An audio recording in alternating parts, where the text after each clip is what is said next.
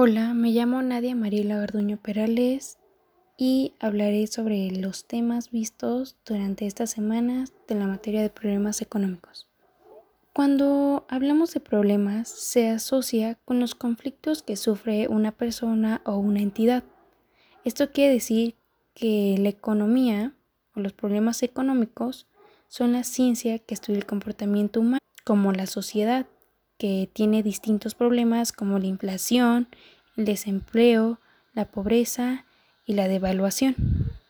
Estos principios son importantes para entender cierta parte de la economía, darán una mayor comprensión a la misma y para entender cómo es que estos problemas se vienen llevando a cabo desde hace años o desde años pasados y cómo es que nos afectan o nos benefician. Todos tenemos deseos y necesidades los cuales son ilimitados, pero los bienes para producirlos no lo son.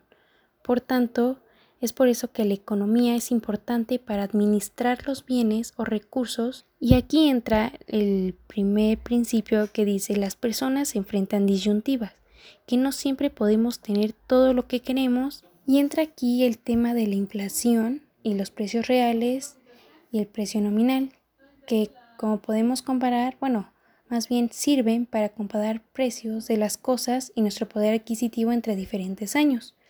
Y es por eso que este, muchas empresas este, fijan convenios con el salario ligado a la inflación.